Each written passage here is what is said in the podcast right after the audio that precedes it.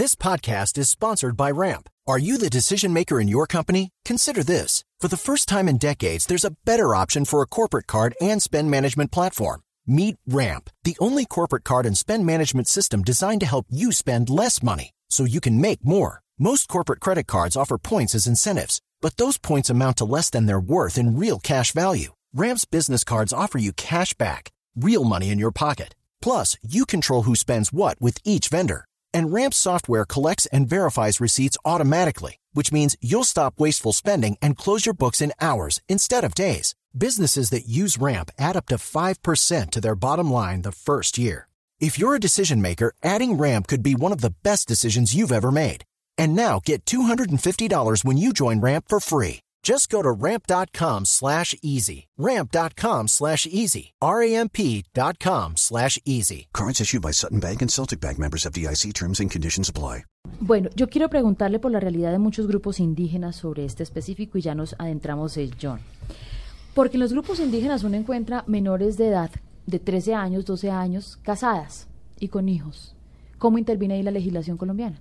Pues hay un tema que justamente estamos eh, evaluando al interior del ICF porque hemos encontrado eh, muchísimos casos. Por supuesto, ellos aducen temas de esa autonomía eh, cultural. Sin embargo, yo creo que aquí tienen que velar por encima del tema de la autonomía y de la soberanía cultural, un tema de protección e interés superior de los niños. Eh, no solamente en esos casos donde culturalmente ellos señalan que se puede casar a temprana edad y puede empezar a tener hijos, sino además los, los múltiples casos que se están denunciando de violencia sexual al interior de las comunidades indígenas.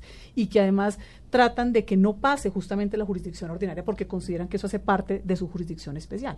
Y ahí el ICF está haciendo un trabajo muy interesante con la Presidencia de la República justamente para hacer todo un barrido, digamos, de todos esos casos que se están presentando y poder realmente tener una incidencia mucho más fuerte y prevalecer el interior superior de los niños en estos, en estos temas. Ahora, yo sí quisiera agregar que esto no es un fenómeno, digamos, tan extraño, tan raro, sino que es un fenómeno prevalente. Digamos, en el 2011... Eh, denos las cifras, que las cifras son aterradoras. En el 2011, 6.156 niñas tuvieron hijos nacidos vivos. Menores de 14 años. Menores de 14 años. A ver, bueno, denos las de, denos las de 2012. en el 2012 a 30 de septiembre ya hablábamos de 2.508. Que Dani tiene ahí cierto rezago en entregar las cifras, pero de fondo pues lo que tenemos es que esas son las menores de 14 que ya tenían hijos nacidos vivos. Eso digamos que se une a las 11.000 denuncias por, por violencia sexual que está recibiendo el ICBF al año de, de menores y de niños y niñas menores de, de, edad y pues digamos en particular de 14 años, digamos el número es, es muy importante. ¿Cuántas ¿Cuántas eh, de estos 8.200 y pico casos de los 2011-2012, cuántas investigaciones le ha pedido el instituto a la fiscalía que haga? Porque es que la sensación con la que uno se quedó es que cogieron a John Franco como, como cabeza pues de proceso, pero y los otros 8.263 y voy casos. A, y voy a dar algunas de las palabras que nos eh, dio en entrevista Mañanas Blue John Franco y decía, yo estoy respondiendo, hay muchos que no responden, yo estoy dando la cara. Y también en las redes sociales hay que admitir que la gente se movió mucho alrededor de eso y es, pero es el papá y está respondiendo, eso es normal en este país. Claro, pero uno no puede entrar a, a relativizar, digamos. El tema ya lo, lo medirá el juez en su momento. Pero sí ha habido denuncias anteriores. Sí, se ha habido denuncias en el... ¿Cuál, cuál es el problema que, tiene, que tiene el instituto? O es que no son identificables, son unas cifras frías que les manda a ustedes el DANI. Exactamente. O sea, ¿qué y en este caso era identificable. Tiene cara, este es el señor, a este lo denunciamos. Exactamente. De, mire, en el 2011, de los 6.156 casos que le estaba mencionando, al instituto con proceso administrativo de restablecimiento de derechos entraron 337 casos.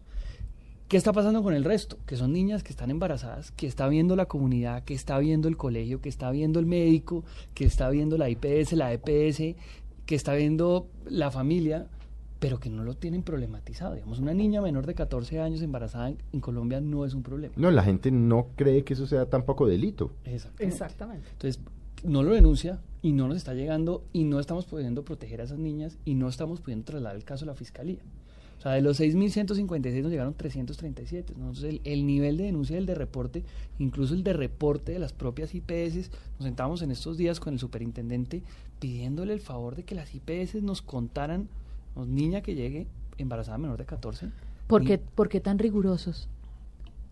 ¿Quiénes? Porque es la, es la ley. No, lo sé. Pues yo- pues, obviamente, eso obviamente suena como, como me quedaron mirando. no, pero es parte de como jugar el rol de lo que están pensando. Lex dura sed lex, decían Los- los romanos. Sí, pero lo que están pensando muchos en casa y es porque este ejemplo de, eh, de caso para, para decir y recordarnos en el país que si usted se mete con una menor de 14 años está cometiendo un delito. Claro, pero ¿cómo empezó este caso? Realmente fue por el secuestro de la menor de edad. Claro, Digamos porque que, ese- hubo que eso es lo que realmente hubo otro delito donde nos estamos diciendo, un momento la sociedad no puede permitir bajo ninguna circunstancia el secuestro de ningún de ninguna de sus personas, pero menos de unos niños. Y con la medida que tomó en su momento el juez de control de garantías, que fue dejar la libertad porque no era un peligro a la sociedad, nos decimos, ¿cómo no es un peligro a la sociedad secuestrar secuestrar a un bebé? Digamos, digamos un poco allí empezamos a retalizar las cosas. Luego Claro. es que empieza, digamos, el desarrollo de los otros factores que se encuentran. Pero un poco para complementar lo que, lo que señaló ahorita Camilo, de esos 337 casos, cuando uno mira quién, cómo nos llegaron y cuál fue esa fuente de reporte, fíjate que por demanda espontánea fueron 47 casos y por denuncia de ciudadanos y comunidad fueron 126.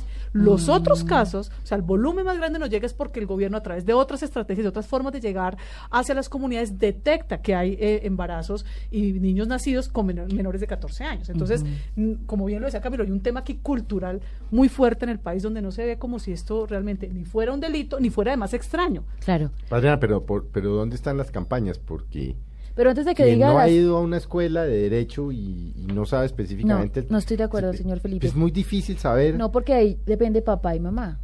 Depende la educación.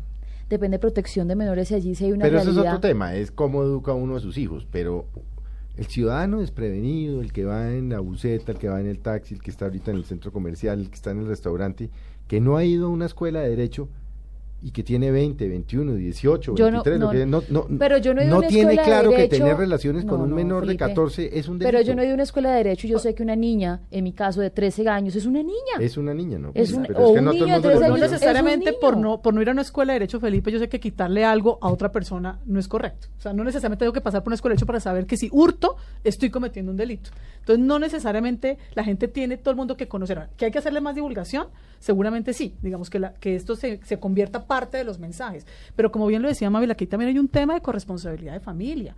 Aquí hay un tema también de corresponsabilidad de todos como sociedad. De que entendamos de que aquí hay que reconstruir y construir proyectos de vida para que nuestros niños estén pensando en otras cosas y no siendo estar al acecho de perpetradores o de personas que sí saben y son conscientes de lo que no deberían hacer y se aprovechan de esa condición de ese menor. Bueno, pero. Vale, vamos- Hagamos un corte. Sí, vamos a Porque hacer es un que además ahí hay otro tema que es muy interesante para, para mirar con ellos y es ¿qué pasa cuando dos menores de edad tienen relaciones sexuales? Y yo sí quiero Entre que otros, ustedes para nos que vayan pensando, ¿no? el punto de vista de, de lo que tienen que escuchar los padres de familia en este momento en casa y muchos jóvenes que están con nosotros.